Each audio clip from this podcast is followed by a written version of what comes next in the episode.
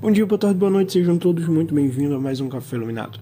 E no Café Iluminado de hoje vou falar sobre um livro chamado Especialista em Pessoas, Soluções Bíblicas Inteligentes para Lidar com Todo Tipo de Gente, do Tiago Brunet. Então se você quer saber mais sobre esse livro, fica comigo até o final.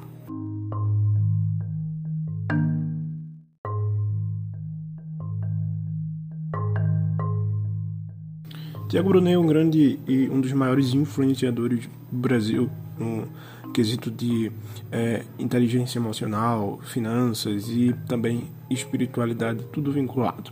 Ele tem quatro filhos, que é a Júlia, José, Joaquim e Jasmine, é casado com Giannine, mora em Orlando, na Flórida, e é considerado pastor e coach. Sem igreja definida, ele já foi para mais de 35 países dando palestras e acumulou aí é, em 2014, né, uma dívida de 7 milhões de reais pela quebra da empresa que ele era sócio, a agência de viagens, e foi daí que ele começou a revolucionar sua carreira através desse impulso, dessa queda. Lançou seu primeiro livro um ano depois, chamado Rumo ao Lugar Desejado, e foi é, aí tentando superar a sua dívida. Ele também criou o chamado Clube da Inteligência, que é um grupo de pessoas que participam todos os dias de é, lives e recebe conselhos e é, orientações baseadas em suas experiências, em sua experiência. Né? Ele é teólogo, especialista em desenvolvimento pessoal e espiritualidade. Ele também criou a Casa de Destino, dá treinamento para é, milhares de pessoas que têm uma vocação para liderar. O, o, objetivo principal é justamente fazer com que essas pessoas desenvolvam habilidades de liderança. É, ele lançou alguns livros, como por exemplo Destino Emocional, rumo ao lugar desejado e 12 dias para atualizar sua vida, além desse livro que eu vou falar hoje chamado Especialista em Pessoas.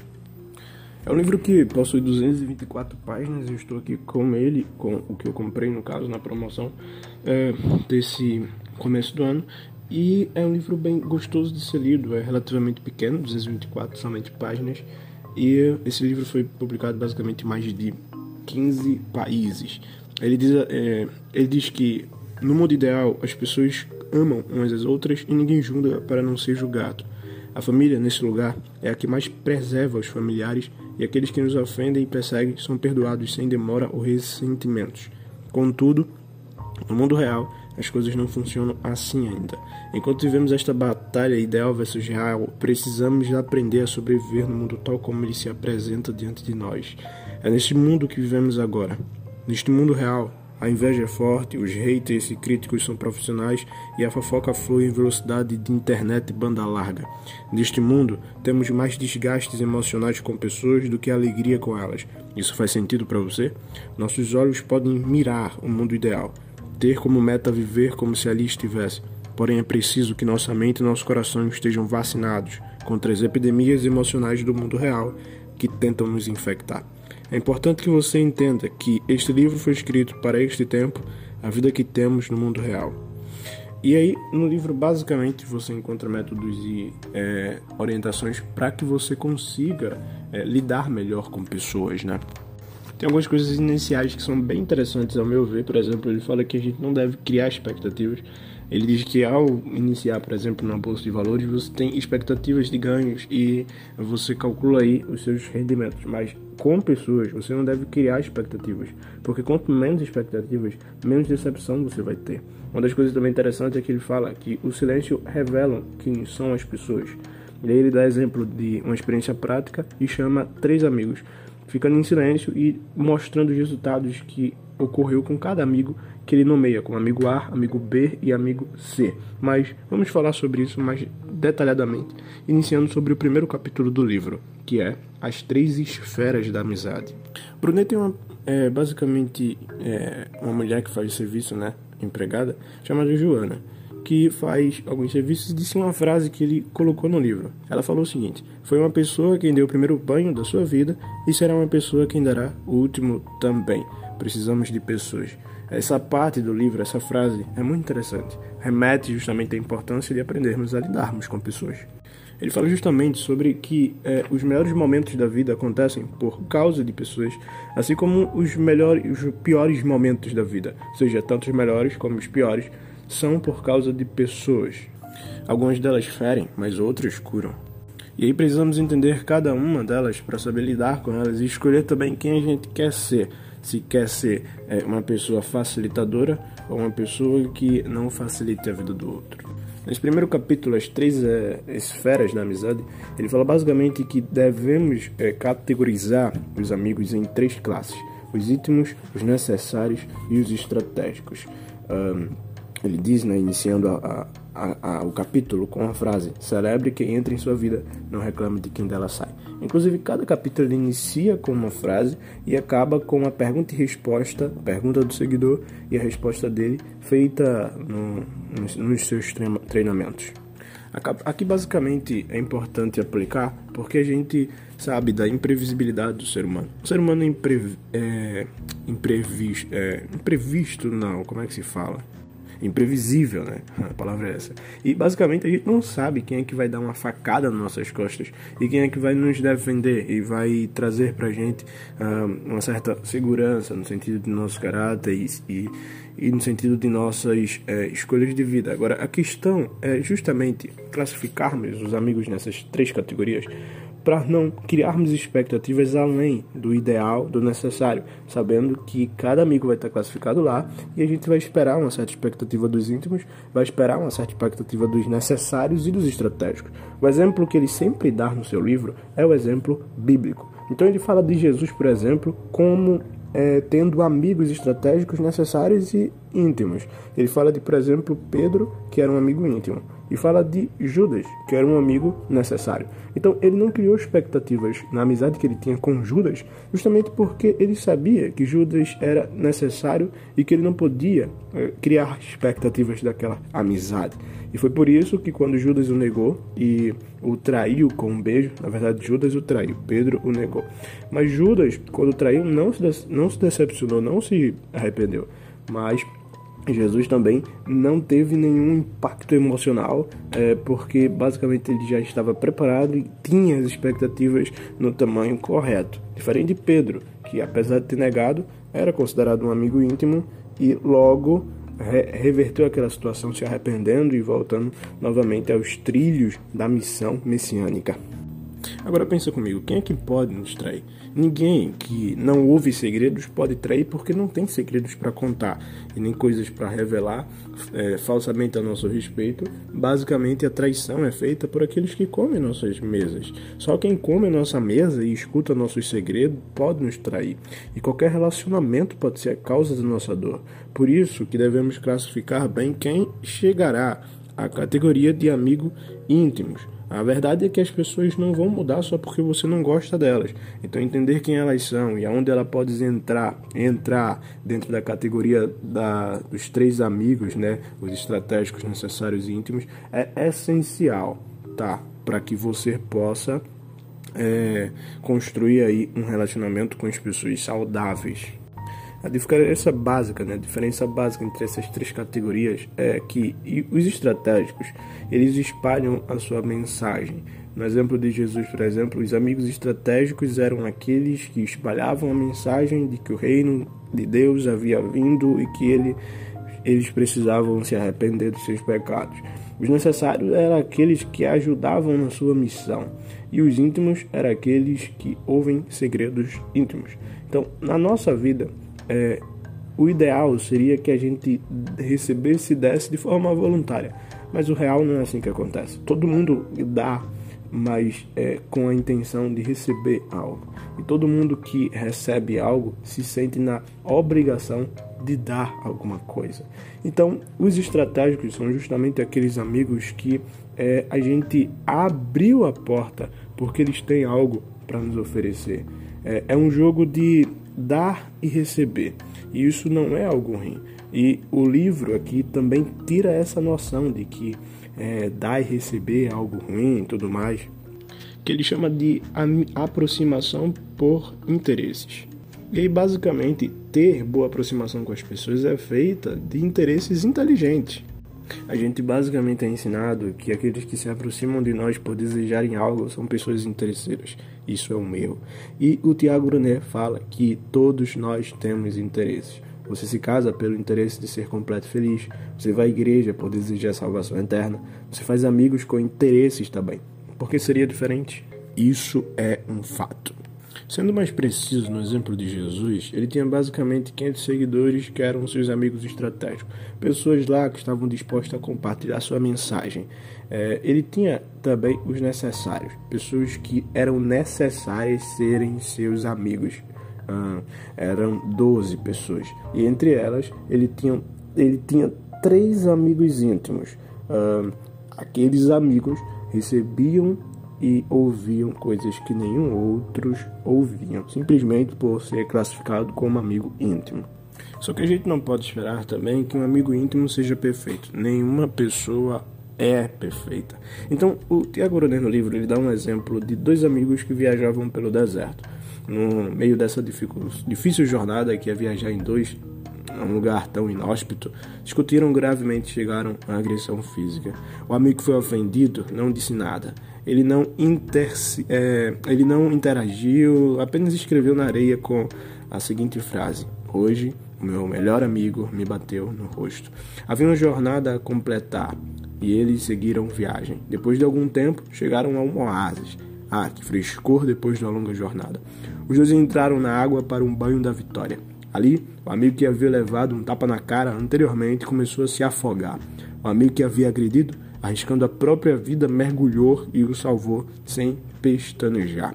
Ao, ao recuperar-se do susto, o amigo que antes estava ofendido pegou um canivete e escreveu numa pedra, numa pedra, com a seguinte frase: Hoje o meu melhor amigo salvou a minha vida.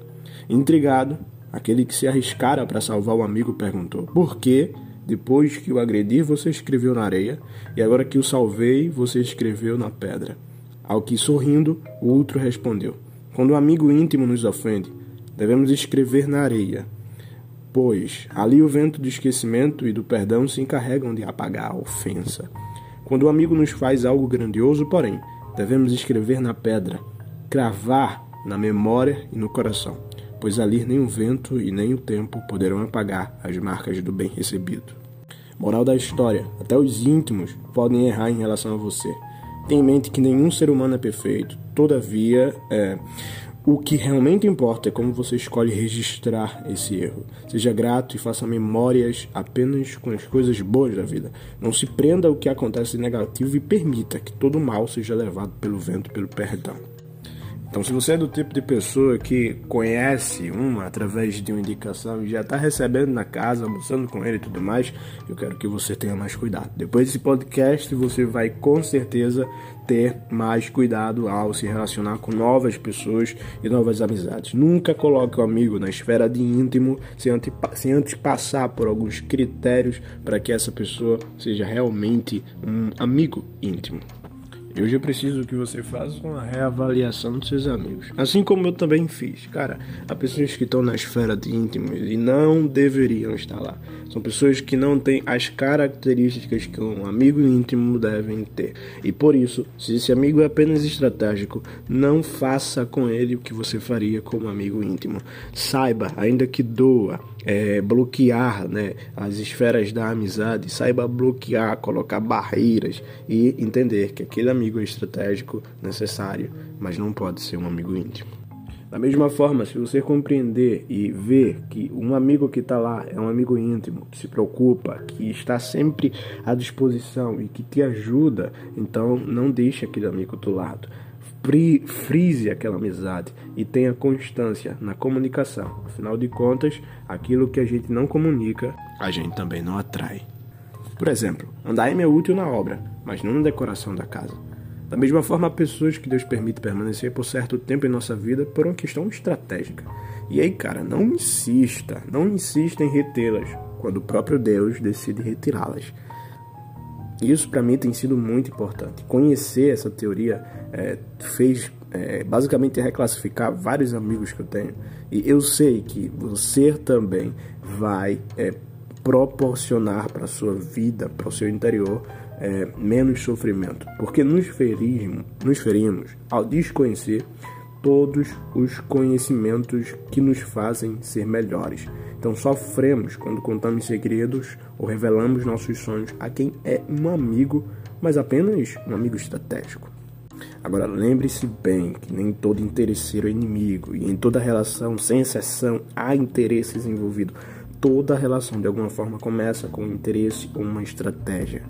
Ah, é claro que no mundo ideal as pessoas não deveriam ter interesse, deveriam agir por livre e espontânea vontade, mas não assim, o mundo real é diferente. E você tendo coisas a oferecer e também querendo é, obter coisas através de pessoas, não se revelará como uma pessoa ruim, é, e sim como uma pessoa humana. É fruto da sua humanidade, tanto a humanidade no sentido das falhas quanto no sentido da caridade. Pessoas são assim. Aqueles amigos necessários são aqueles que estão com você não somente ou não por quem você é, mas por conta daquilo que você representa, que você carrega, que você traz consigo. São aqueles que possuem maior escala. Então, sempre o maior número de amigos são os necessários. Porque esses amigos são aqueles que compartilham nossa missão, são aqueles que compartilham nosso propósito, são aqueles que é, estão ali para nos apoiar numa esfera mais é, terciária, né? Se é que essa palavra pode ser usada nesse contexto. É claro que você não pode falar tudo para ele, eles são necessários, mas também é, eles são essenciais na sua vida. O ponto aqui é não confundir as coisas. Jamais contar segredos para os amigos necessários, mas também é, nunca deixar os amigos necessários sem ser correspondido.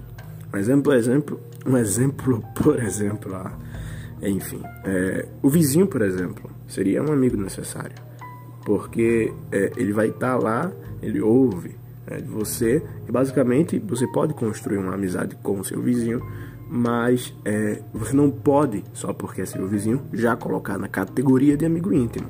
Ele começa como amigo necessário. E aí, dependendo do que ele tem a ofertar e o que você pode receber, também o que você pode ofertar né, em contrapartida, ele pode se tornar um amigo estratégico antes é, de se tornar um íntimo. É claro que tem amigos íntimos que às vezes não são estratégicos, porque simplesmente são amigos confiáveis, mas mesmo assim é, não tem nada é, estrategicamente para nos dar. Mas uma hora ou outra sempre aparece. A vida é assim: quanto mais damos, mais recebemos, e isso dá simples coisas até as coisas mais complexas. Agora, o que é que separa o amigo necessário, que é a maioria dos amigos íntimos? O Tiago Ronet, no livro, fala do dia mal, como justamente o que separa o íntimo do necessário. O dia mal é a peneira, no caso, que uh, distingue e classifica os amigos. É basicamente quando você recebe a pior notícia da vida, passa em uma consulta médica e recebe o pior diagnóstico. Percebe que a sua empresa quebrou, ou quando tudo pelo que você lutou na vida toda para construir, de repente, perde. Nesse dia de angústia, de desespero, reserve um momento para notar quem são seus amigos de verdade. Quem ficou do seu lado, quem não lhe deu atenção, quem ah, começou a falar mal de você, reserve um momento para reclassificar e realmente ver quem realmente é seu amigo. Agora, se você conhecer um amigo, já tem um tempo que ele é necessário, ele basicamente se tornou um amigo estratégico, porque trabalha com você e tudo mais. E você não sabe ainda se pode contar alguns segredos, se ele pode entrar na categoria de amigo íntimo, íntimos. Uma dica que o Tiago Brunet dá nesse livro é que você faça uns testes. Por exemplo, escolha um pequeno segredo, uma informação um pouco relevante, que se todos descobrir, não lhe, afe é, não, não lhe fira, não, não lhe afete, sabe? E aí conte para esse amigo Caso a informação vaze, ele não pode continuar como íntimo. Caso não, vá aos poucos, com paciência, contando mais informações de forma mais sutis, nunca contando os seus segredos, mas contando informações que são é, informações que ninguém conhece, mas se conhecerem também não vai afetar em nada, só para descobrir se esse amigo vale a pena ser amigo. Ah, se eu aplicasse isso há dias atrás, há meses atrás, eu não prejudicaria os meus sentimentos, eu não passaria por coisas que eu passei um, simplesmente por não entender isso aqui, que para sair do necessário e para o íntimo, ou do estratégico e para o íntimo, é preciso fazer essa peneira. Tá, agora uma frase interessante sobre os íntimos. Os íntimos valorizam mais a presença do que os presentes. Os íntimos valorizam mais a presença do que os presentes. Ele quer estar perto. Você tem que analisar alguns pontos. Por exemplo, se ele chama para sair, se você faz visita, se ele te liga, é, se ele manda mensagem, qual a forma de interação pessoal, né?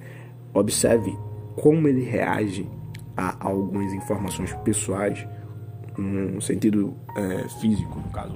Como é que ele demonstra o seu aspecto um, de semblante, quando você conta uma coisa boa, ele se alegra mesmo e tudo mais. Isso é preciso ser observado antes também de classificar como amigo íntimo. O segundo capítulo ele fala sobre a teoria dos incontornáveis. Quem são pessoas incontornáveis? Tá, pessoas incontornáveis e contornáveis. São duas categorias que ele fala de pessoas que estão é, diariamente ao nosso redor. Os incontornáveis são aqueles que temos que, com, que conviver, mesmo que não queiramos. Então, essa pessoa nós temos que conviver, quer queiramos ou não. Então, por exemplo, os pais, as mães, os irmãos, é, as famílias em si vão se reunir uma vez no ano tudo mais. Você vai ter que conviver com essa pessoa só que não necessariamente você vai querer aquilo. Então é preciso saber lidar com as pessoas incontornáveis. E as pessoas contornáveis é o contrário, aqueles que não queremos conviver e não precisamos estar é, convivendo, ou seja, elas não precisam estar no nosso caminho. Então simplesmente a gente tem que aprender como é que se descruza desse caminho, descruza dessa pessoa. Há pessoas com que você terá que conviver mesmo que não queira. Por esse motivo damos ele o nome de incontornáveis. Né? E há pessoas das quais você poderá se desviar na convivência, que são chamados de contornáveis. Agora, uma pessoa incontornável pode ser qualquer classe de amigo, pode ser íntimo, pode ser estratégico, pode ser necessário, mas também pode não ser nenhuma das classes. E pode ser também somente aquela pessoa que a gente tem que aprender a lidar. Uma dica bem legal que ele dá para conviver com os incontornáveis é, por exemplo, nunca discutir. Uma frase da Dali Carnegie é: A única maneira de ganhar a discussão é evitando-a. E aí, de que adianta esmurrar ponta da faca? Hum, não há quem entre em uma briga familiar e saia ganhando. Você pode até sair com a razão, mas perde muito. E muito mais emocionalmente. Eu sei que é, a conexão com os incontornáveis hum, pode ser algo negativo, né? Mas ela é emocionalmente inquebrável.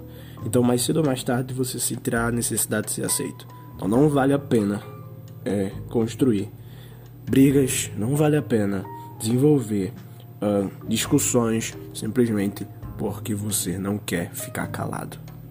Agora, é claro, você não sabia disso antes. Você foi ferido, uh, familiares, não sei se foi irmão, mãe, pode até ter sido um primo distante ou tudo mais, que você agora não consegue mais nem olhar porque uma ferida é muito forte dentro de você. Quando o assunto é conflito familiar, o tempo é um analgésico para as dores, mas o perdão é o remédio que cura todas as feridas. É claro que você pode ter sido abusada sexualmente quando criança por um familiar. Você pode ter recebido uma palavra de um irmão que amava como uma facada que te partiu em pedaços e te fez uh, ter um trauma terrível. Pode ser que sua mãe tenha lhe abandonado e deixado você para trás. Pode ser que seu pai não tenha assumido a responsabilidade de um pai e basicamente é, restar alguns remorsos dentro de você por ele ter lhe abandonado.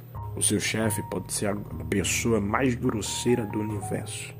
O amigo do trabalho pode ser a pessoa que te traiu e te fez perder a cabeça. Mas vai por mim, elas não vão sair da sua vida simplesmente porque te machucou. O perdão não valida o erro cometido contra você, mas é capaz de libertá-lo da dor de viver em função do que sofreu. Perdão não é aceitar como justificável o erro da pessoa, mas tirar de suas costas a barragagem pesada do ressentimento. Perdoar é libertar a si mesmo da dor que o outro proporcionou, recusando-se a beber do veneno da ofensa. Perdoar também não é algo fácil. Dói quando a gente perdoa, mas ninguém é, vai ter a cura se não sofrer pelo menos aí a injeção que fere o braço. Muitos de nós fomos feridos, abandonados, perseguidos por aqueles que deveriam nos amar e proteger. A vida é um mar bravio que precisamos atravessar com o nosso barquinho a remo. sentimentos negativos surgem em nós, isso é normal. O ruim é quando eles nos domina. Tentado, não cedas, ceder é pecar. Diz um certo hino da harpa dos cristãos. Não escolhemos quando um pensamento pousa, né? um passarinho pousa na nossa mente, mas podemos evitar que ele faça um ninho. É um ditado popular. Você pode ser duro e rígido como um lápis, mas ele quebra mais rápido do que uma borracha.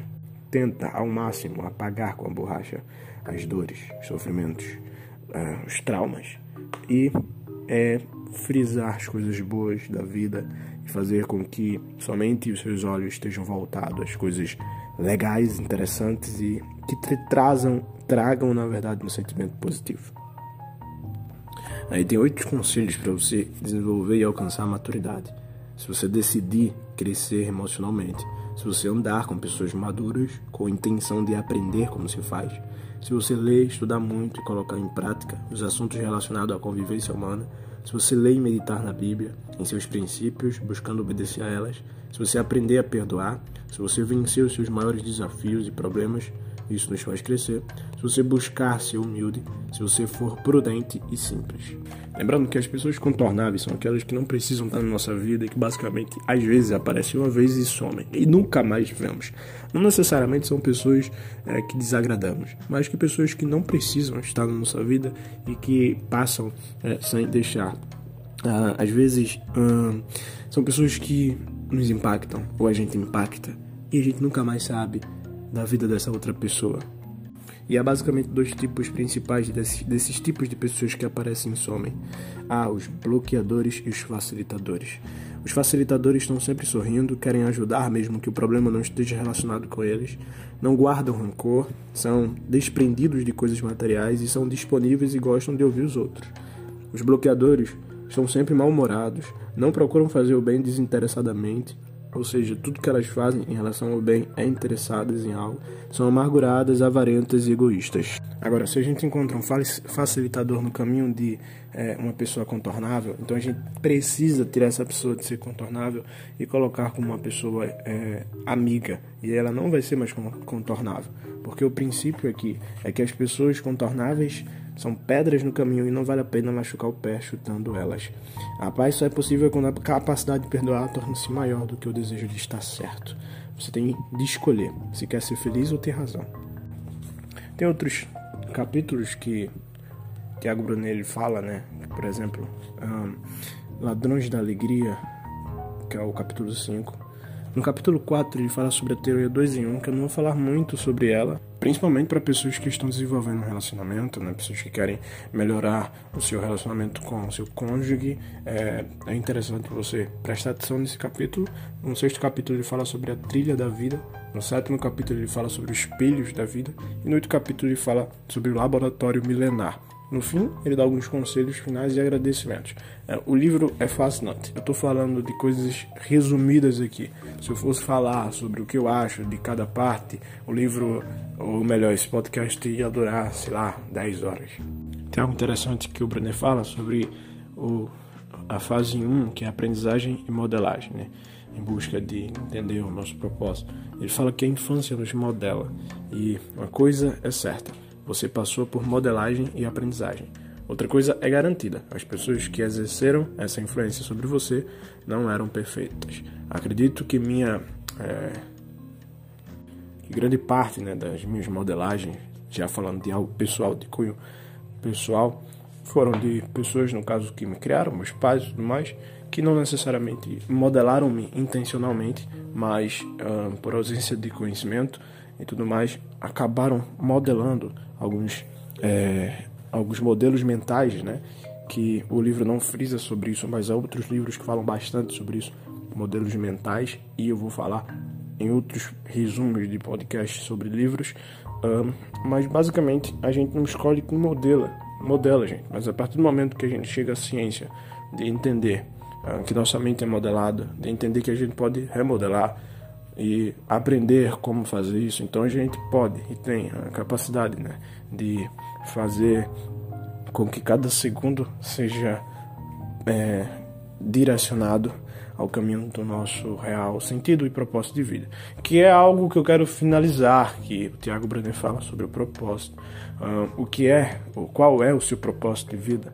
Eu, quando estava lendo, é, me refleti, né, me imaginei muito uh, realizando o meu propósito. E propósito é basicamente é, feita de quatro pilares: o que eu quero fazer, do que o mundo precisa, o que as pessoas querem de mim e qual é o meu público. Então você precisa entender esses quatro pilares para entender o seu propósito. E basicamente o podcast Café Iluminado de hoje é isso. Uh, espero que vocês tenham tomado um excelente cafezinho. Vejo vocês amanhã. Até a próxima e tchau.